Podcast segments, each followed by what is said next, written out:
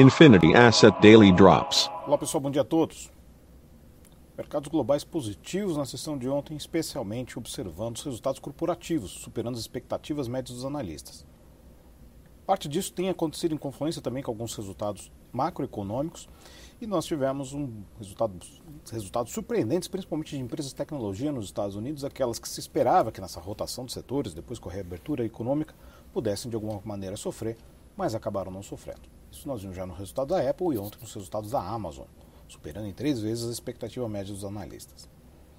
Neste contexto, agora espera-se também uh, o que pode acontecer com o novo plano de Joe Biden. Ainda que haja um certo ânimo no mercado pelo plano, ele não tem uma confluência, como já citamos algumas vezes, das, de, das duas casas legislativas, principalmente, óbvio, dos republicanos, mas também de parte dos democratas.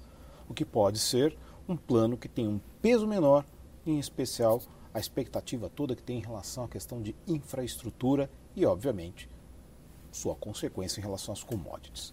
Para o mercado hoje, temos um mercado negativo, bolsas futuros de Nova York e bolsas europeias caindo neste momento. Temos o dólar subindo e subindo bem contra a maioria das divisas, ali atacando bem o rand sul-africano. Entre as commodities, quedas no petróleo por conta do problema na Índia, mas também commodities metálicas, ouro, prata e minério de ferro caindo.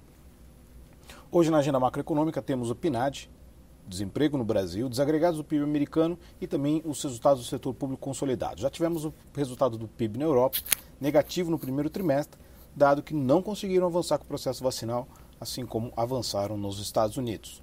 Então, para a gente ver que isso faz uma enorme diferença. É isso aí, pessoal. Tenham todos uma ótima sessão e bons negócios. Infinity Asset Daily Drops.